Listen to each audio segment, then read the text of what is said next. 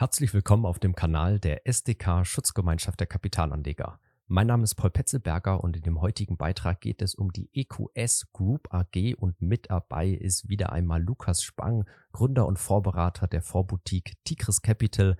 Hallo Lukas. Hallo Paul, vielen Dank für die erneute Einladung. Wir haben bereits einige Videos aufgenommen. Wir blenden hier mal die zehn größten Positionen von deinem Fonds ein und ich habe mir mal erlaubt anzustreichen, über welche Unternehmen wir alles schon Videos aufgenommen und hier auf dem YouTube-Kanal hochgeladen haben. Also eine Vielzahl von Unternehmen.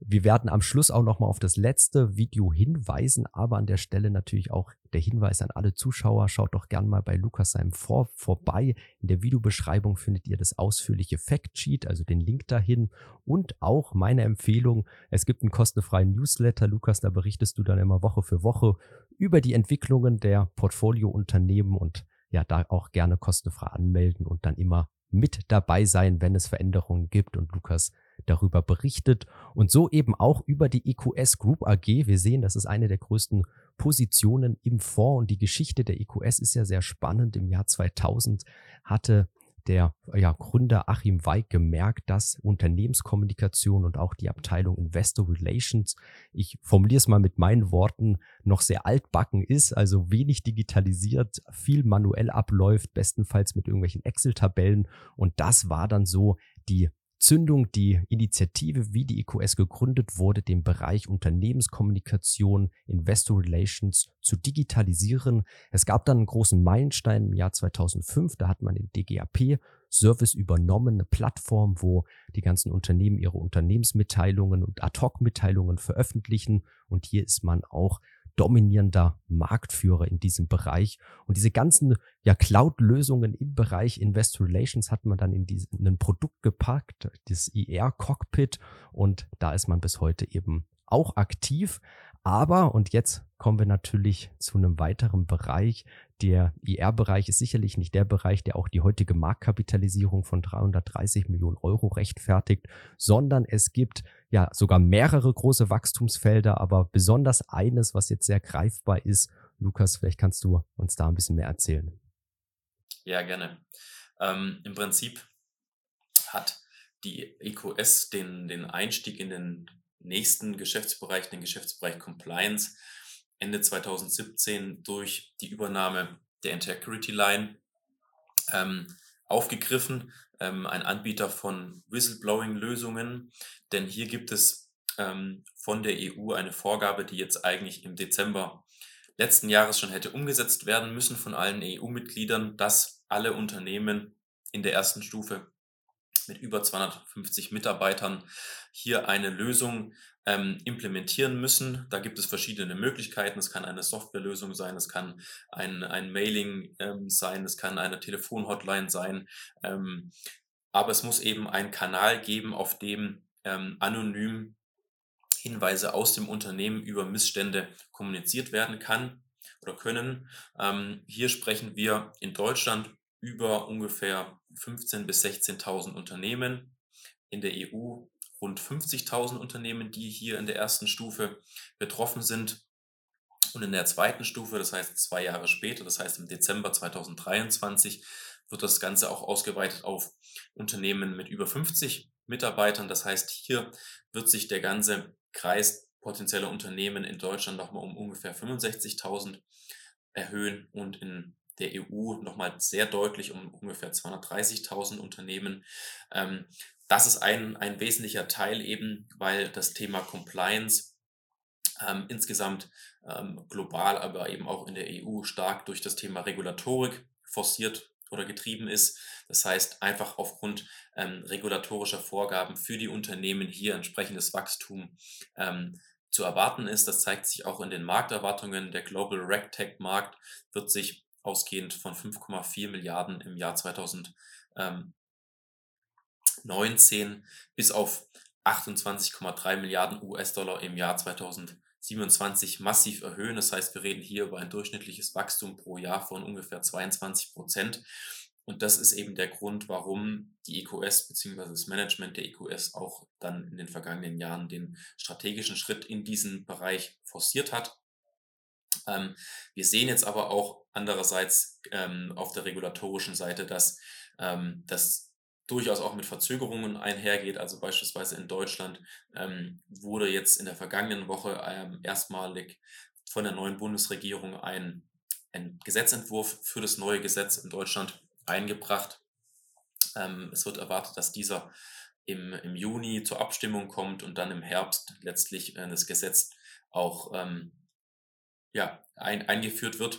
Das heißt, wir reden da über durchaus ähm, ein gutes Dreivierteljahr Verzögerung letztlich von dem Zeitpunkt, als von dem es eigentlich hätte eingeführt werden sollen, bis zur finalen Einführung. In Frankreich ähm, ist es jetzt schon erfolgt. Ähm, da reden wir aber auch durchaus über Herbst, ähm, wann das Gesetz dann scharf wird. Ähm, aber das sind alles Kernmärkte der, der EQS und ähm, das ist letztlich der strategische Schritt, in welche Richtung es gehen soll. Wenn man sich die Marktkapitalisierung anschaut von aktuell 330 Millionen Euro und dann mal nur so isoliert auf die Zahlen 2021 blickt, Umsatz und ja auch ein hoher Verlust, dann wirkt das natürlich ja enorm hoch. Das Ganze wird selbstverständlich relativiert, wenn man sich jetzt die Ziele anschaut, die Prognose, den Ausblick des Vorstands, der ja eben an dieses Wachstumsfeld Compliance geknüpft ist, jetzt gerade die nächsten ein, zwei Jahre. Und ja, da haben wir natürlich sehr ambitionierte Ziele. Gerade hier 2022 möchte man den Umsatz um 30 bis 50 Prozent steigern, ein riesiges Neukundenwachstum und sogar auch, man möchte EBITDA positiv sein, also hier auch einen großen Meilenstein erreichen. Das Ganze war aber gekoppelt, ähm, so stand es auch im Geschäftsbericht an dieser Erwartung, dass die Umsetzung im Jahr oder Jahresmitte, stand so da, Jahresmitte 2022 geschieht. Jetzt hast du es schon erwähnt, so die neuesten Entwicklungen ja, deuten eher darauf hin, dass es dann im Herbst soweit sein wird. Denkst du, da wird es zu einer Prognoseanpassung kommen müssen? Also ob es natürlich zu einer Prognoseanpassung kommen kann oder nicht, ähm, das, das mag ich jetzt gar nicht zu spekulieren. Ähm, der Vorstand hat ja mit der Spanne von 65 bis 75 Millionen beim Umsatz sich bewusst eine relativ große Spanne offen gehalten. Das heißt, ich denke, dass hier durchaus auch verschiedene Szenarien berücksichtigt wurden. Ähm, in Frankreich, wie gesagt, wurde das jetzt das Gesetz schon verabschiedet. Ähm, und dann ist es ja auch so, dass vor allem auch große Unternehmen, die ja insbesondere ähm, durch die Business Keeper Akquisition, vielleicht kommen wir da auch gleich nochmal zu sprechen, anvisiert werden oder targetiert werden.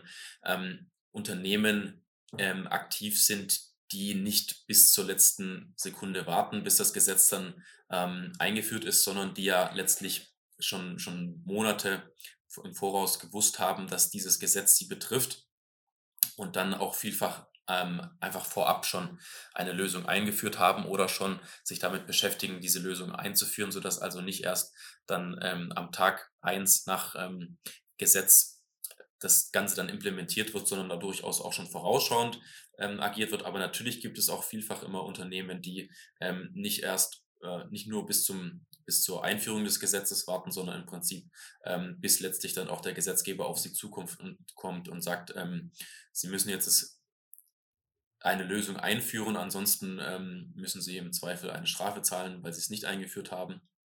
Und ähm, äh, das würde ich sagen, liegt, liegt oder legt eben auch diese große Prognosespanne beim Umsatz zugrunde, ähm, um hier auch vielleicht ähm, etwas mehr Spielraum zu haben. Du hast das Thema angesprochen, MA, und hier blenden wir auch mal eine Grafik ein, die wir gebastelt haben. Ich denke, das ist so wichtig, um die Gesellschaft, um EQS auch zu verstehen, dieses Unternehmen, was da in den letzten ein, zwei Jahren passiert ist. Und wir sehen eine Vielzahl von Übernahmen und auch Kapitalerhöhungen. Also EQS konsolidiert diesen Markt, hat ja auch das Ziel, der Marktführer zu sein in diesen Bereichen Investor Relations, Cloud-Lösungen und auch Compliance. Vielleicht kannst du noch mal so ein bisschen auf diese Transaktionen eingehen und natürlich auch die spannende Frage, wie schätzt du denn die aktuelle Finanzierung ein? Wir hatten ja jetzt erst eine sehr große Kapitalerhöhung. Reicht das erstmal aus jetzt auch für diese Ziele, auch die mittelfristigen, oder denkst du, da werden noch weitere Kapitalerhöhungen jetzt in absehbarer Zukunft kommen? Genau, also der, der Einstieg in den Compliance-Bereich wurde ja, wie gesagt, ebenfalls durch eine Akquisition hauptsächlich ähm, umgesetzt durch die Akquisition der Integrity Line. So heißt das Hauptprodukt auch heute. ähm, wurde dann ähm, Ende 2020 durch die Übernahme der God Ethics in Dänemark forciert. Ähm, ein Anbieter, der eben insbesondere in Skandinavien sehr stark war, ungefähr 500 Kunden im Bereich Whistleblowing hatte. Und ähm, dann wurde im Dezember 2020, das ist jetzt nochmal ein anderes Thema im Bereich Policy Management, aber auch ein äh, durchaus interessantes Thema im Bereich Compliance, ähm, eine Übernahme der C2S2 übernommen, die hier auch ähm, eine äh, Zahl von, gewisse Zahl von großen Kunden hat, mit denen sie hier eine Lösung entwickelt hat.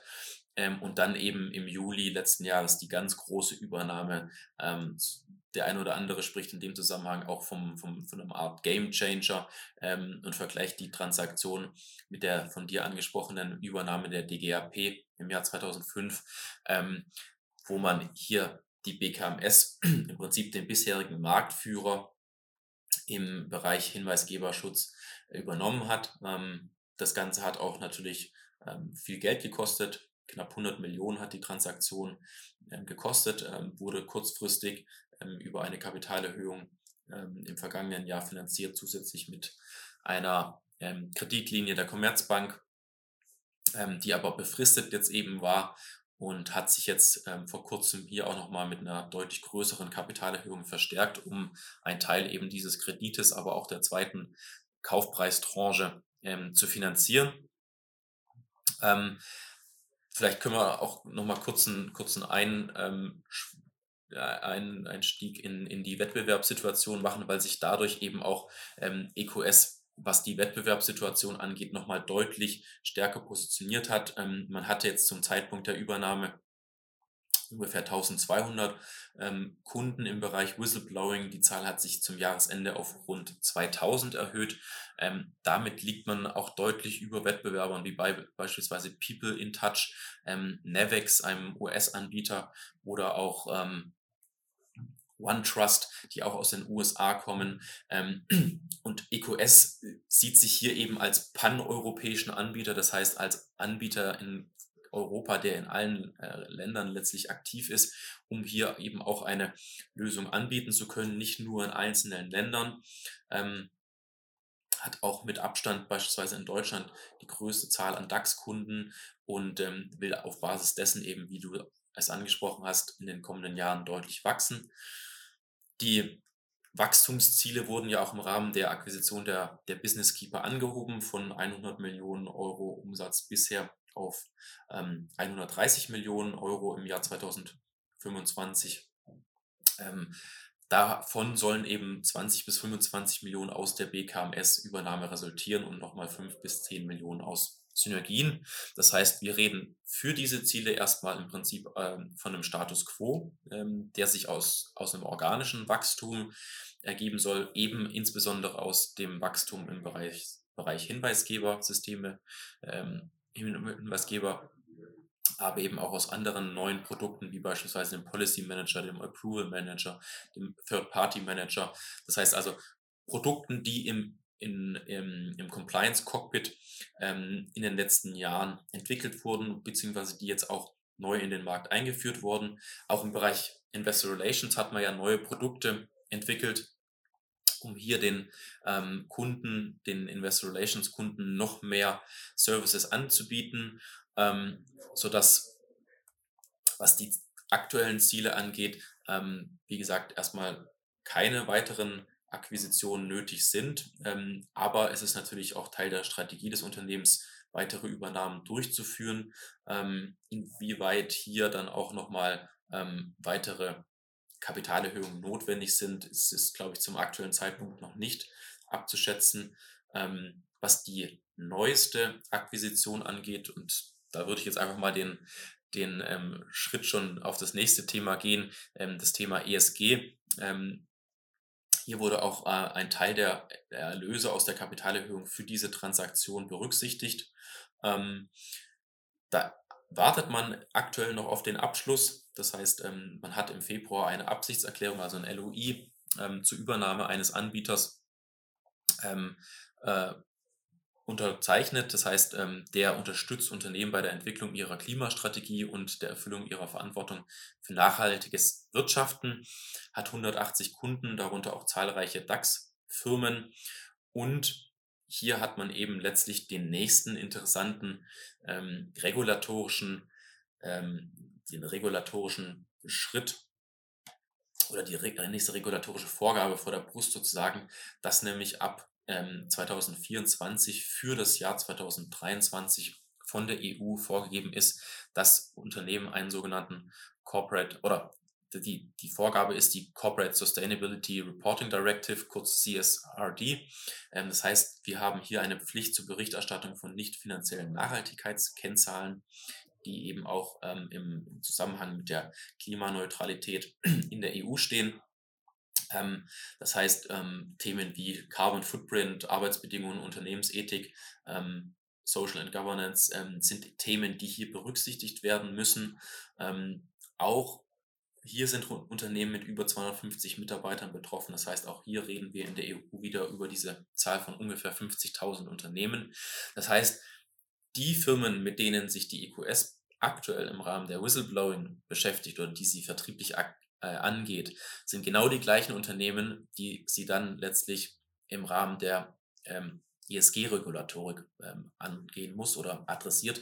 Das heißt, ähm, hier können auch letztlich große Synergiepotenziale einfach aufgrund sozusagen Upselling-Potenzial geschaffen werden. Ähm, wenn ein Kunde ähm, bereits Whistleblowing-Kunde ist, dann wird ihm als nächstes eben hier eine ESG-Lösung angeboten, die gerade auch jetzt von der IQS in den kommenden Jahr, äh, Monaten entwickelt wird. Das heißt, hier wird aktuell an einer Softwarelösung gearbeitet. Und ähm, gleichzeitig kann man natürlich auch Unternehmen, die ähm, dann vielleicht noch keine Whistleblowing-Lösung haben, ähm, wenn man das Thema ESG angeht, vielleicht doch auch ähm, dazu ähm, überreden, dann ähm, beides zu nehmen. Also hier besteht eben auch zusätzliches Potenzial, das aber von der Gesellschaft ähm, noch nicht quantifiziert wurde. Das heißt, ähm, ich gehe davon aus, dass wenn die Akquisition abgeschlossen wurde oder wird in dem Bereich, dass die dass das Management hier dann auch etwas mehr Licht ins Dunkle bringt, welche Potenziale in diesem Marktbereich stecken. Ähm, aber es zeigt sich, dass eben aufgrund der hohen Zahl der Unternehmen, die hier betroffen sind, ebenfalls ein deutliches Potenzial drin steckt. Und ich finde, das macht das Unternehmen auch so spannend. Man hat diese eine Cloud-Plattform, hat den Bereich Investor Relations, wo man Marktführer ist. Und jetzt kann man da sozusagen weitere Cloud-Lösungen, Bereiche andocken, Compliance, das nächste dann ESG. Und das macht, finde ich, auch das Geschäftsmodell so spannend von EQS. Und Natürlich liegt dann auch das besondere Augenmerk auf dem Punkt Skalierung, dass wenn man da etabliert ist, eben die Marktanteile hat, da auch wiederkehrende und ja gute Erlöse letztendlich erzielen kann.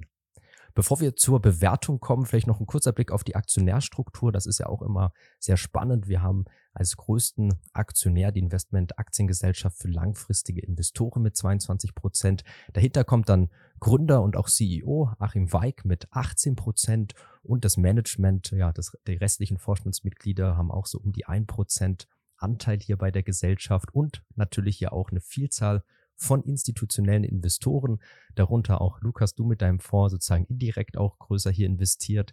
Ich persönlich halte auch einen Aktienanteil, der muss aber hier nicht angezeigt werden, der ist deutlich kleiner. Aber das wollen wir an der Stelle auf jeden Fall auch immer transparent offenlegen. Besonders natürlich jetzt vor dem letzten Punkt Bewertung. Lukas, ja, 330 Millionen Euro, auch der Kurs ist da, wo die letzte Kapitalerhöhung in etwa war, 33 Euro. Wie gehst du bei der Bewertung vor? Das ist natürlich extrem schwer, gerade bei so einem riesigen Wachstumsunternehmen. Wie ist da dein Ansatz? Ja, also ähm, über die Bewertung äh, halten wir uns ja in den Gesprächen konkret immer etwas zurück, aber es ist ja, geht ja eher so um den Ansatz, wie, wie man hier vorgeht. Ähm, wir haben ja schon kurz angesprochen, natürlich ähm, sieht die Gesellschaft einfach in den kommenden Jahren bis 2025 und es dürfte auch darüber hinausgehen deutliches Wachstum. Ähm, das ist schon mal ein Punkt, aber der andere Punkt, du hast es gerade kurz angesprochen, das Thema Skalierung. Äh, man hat eben eine Cloud-Lösung, ähm, die man hier den Kunden anbietet. Man hat auch im letzten Jahr ähm, 85 Prozent wiederkehrende Umsätze, Umsätze gehabt. Das ist natürlich ein, ein sehr hoher Anteil und ähm, ist natürlich auch ein sehr stabiler ähm, Anker sozusagen auf der auf, auf einer Basis, auf der man dann wieder weiter wachsen kann. was natürlich auch viel Stabilität im Geschäft gibt. Ähm, aktuell ist die Ergebnissituation eben ähm, noch von Investitionen geprägt in Vertrieb und Marketing zur Gewinnung von Neukunden, um eben letztlich dann auch dieses Umsatzwachstum für die kommenden Jahre ähm, zu erreichen. Das heißt, ähm, es wurden insbesondere neue Vertriebsmitarbeiter eingestellt, es wurde in Marketingmaßnahmen äh, investiert, um eben Neukunden zu akquirieren. Ähm, natürlich hat man sich da auch ähm, jetzt etwas vielleicht an der einen oder anderen Stelle doch noch zurückgehalten, weil eben das Gesetz noch nicht da ist. Ähm, das heißt aber auch dieses Jahr wird die Investitionsphase weitergehen. Man sieht aber, ähm, was den Ausblick betrifft, das EBTA soll sich deutlich erhöhen. Also im, im, vergangenen Jahr haben wir über knapp zwei Millionen ähm, Euro EBTA gesprochen. Ähm, in diesem Jahr soll das EBTA schon auf sechs bis zehn Millionen Euro ansteigen, ähm, einfach aufgrund des weiter erhöhten Umsatzniveaus ähm, von, von 50 Millionen auf 65 bis 75 Millionen ähm, und weil eben auch die ähm, Investitionen zwar weiter steigen, aber nicht in diesem Maße wie der Umsatz. Und bis 2025 soll sich eben ähm, die Marge auf über 30 Prozent erhöhen. Das heißt, hier reden wir eben über ein EBITDA von 39 Millionen laut Plan im Jahr 2025. Und es hat sich im, im Jahr 2020, also im, im Pan Jahr, der, als die Pandemie angefangen hat, gezeigt, dass wenn die Gesellschaft, ähm, was die Investitionen angeht, ähm, ein bisschen auch schon auf die Bremse geht, dass sich hier die Marge auch schnell mal über 20 Prozent ähm, nach oder auf über 20 Prozent erhöhen kann. Und das zeigt eben die, die hohe Skalierung des Geschäftsmodells, die eben, wie gesagt, derzeit noch von den Investitionen in das Kundenwachstum, in die Kundengewinnung ähm, belastet ist. Aber ähm, das Cloud-Geschäft zeigt eben, dass eine oder bietet eben eine hohe Skalierungsmöglichkeit. Ähm, und das ist eben das Ziel, hier in den kommenden Jahren die Profitabilität deutlich auszubauen. Und das ist eben auch dann die Basis für die Bewertung, welchen, welchen Multiple oder welche ähm, Relation man dann letztlich genau dem Ganzen zuspricht, muss jeder für sich ähm, beurteilen. Aber letztlich ist das eben die Visibilität oder die, die Basis für die kommenden Jahre, zu sagen, wir haben hier ein Unternehmen, was in einem stark wachsenden Markt aktiv ist, der eben sehr von regulatorischer Seite geprägt ist durch regulatorische Anforderungen an die Unternehmen und ähm, das Ganze einhergeht mit einer Cloud-Lösung, die hochskalierbar ist und das dann dazu führen soll, dass sich das EBITDA in den kommenden Jahren deutlich erhöhen soll. Also wir haben einen spannenden Hidden Champion, kann man sagen, Cloud-Anbieter, ähm, ja, Marktführer europäischer in seinen Nischenbereichen beziehungsweise auf dem Weg, dies zu werden. Investor Relations, so nischig, ja, ist es eigentlich gar nicht, wenn man es mal ein bisschen weiter fasst. Unternehmenskommunikation, Compliance, ESG, ein riesiges Wachstum vor der Brust. Aber man muss natürlich auch ganz klar sagen, ja, Risiken. Wenn dieses Wachstum nicht kommt, dann wäre die Marktkapitalisierung sicherlich auch nicht recht zu rechtfertigen auf diesem Niveau. Also große Chancen, große Risiken und hier natürlich auch nochmal der Hinweis. Wie immer keine Anlageempfehlung oder Beratung von unserer Seite aus, lediglich unsere Meinung, Informationen. Bitte immer selbst recherchieren anhand von ganz unterschiedlichen Quellen. Wir freuen uns natürlich über eure Kommentare und auch wenn ihr dem Video einen Like gebt und unseren Kanal abonniert und natürlich auch euch beim kostenfreien Newsletter bei Lukas anmeldet. Lukas, vielen Dank, dass du heute wieder mit dabei warst. Gerne, Paul, hat Spaß gemacht. Bis bald. Und ich darf abschließend jetzt nochmal auf unser letztes Video verweisen über die SLM Solutions AG. Ein, auch ein ja, Hidden Champion kann man sagen, aber gar nicht so hidden, sondern eigentlich Marktführer auch in seinem Bereich 3D Metalldruck. Wir haben große US-amerikanische Investoren, Katie Wood oder Paul Singer mit dabei und hier auch ein Video gemacht mit Lukas über dieses Unternehmen. Also schaut gerne mal auch hier vorbei. Natürlich auch bei unseren anderen Videos auf unserem Kanal. Bis zum nächsten Mal.